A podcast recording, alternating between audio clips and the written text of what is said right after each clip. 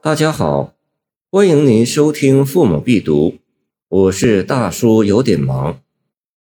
寄人，张密。别梦依依到谢家，小郎回河取兰斜。多情只有春庭月，犹闻离人照落花。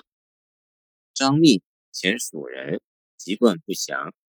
花间集称张舍人，列于牛桥毛文熙之间，有张舍人词。这首诗有一个本事，减轻需求，词愿从谈。张密是南唐为内史舍人，初与邻女坏衣相善，后经年不复相见。张夜梦之，即绝句云云。诗中谢家即指所善邻女家。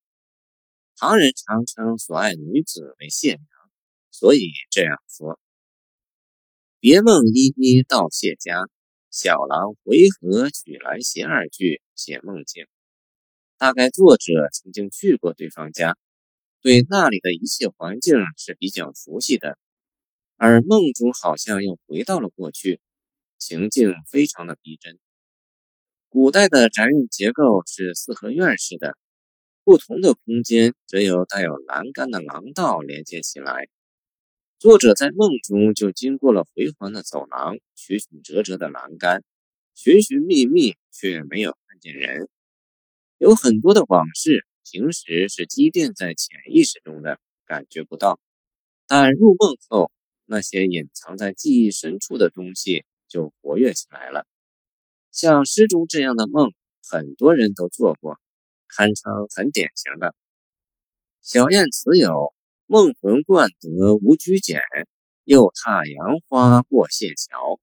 见燕子道，这孤天。”程颐叹为回语，就是说他逼真。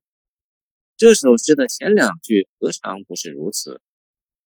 多情只有春庭月，犹为离人照落花。二句写醒后所见情景。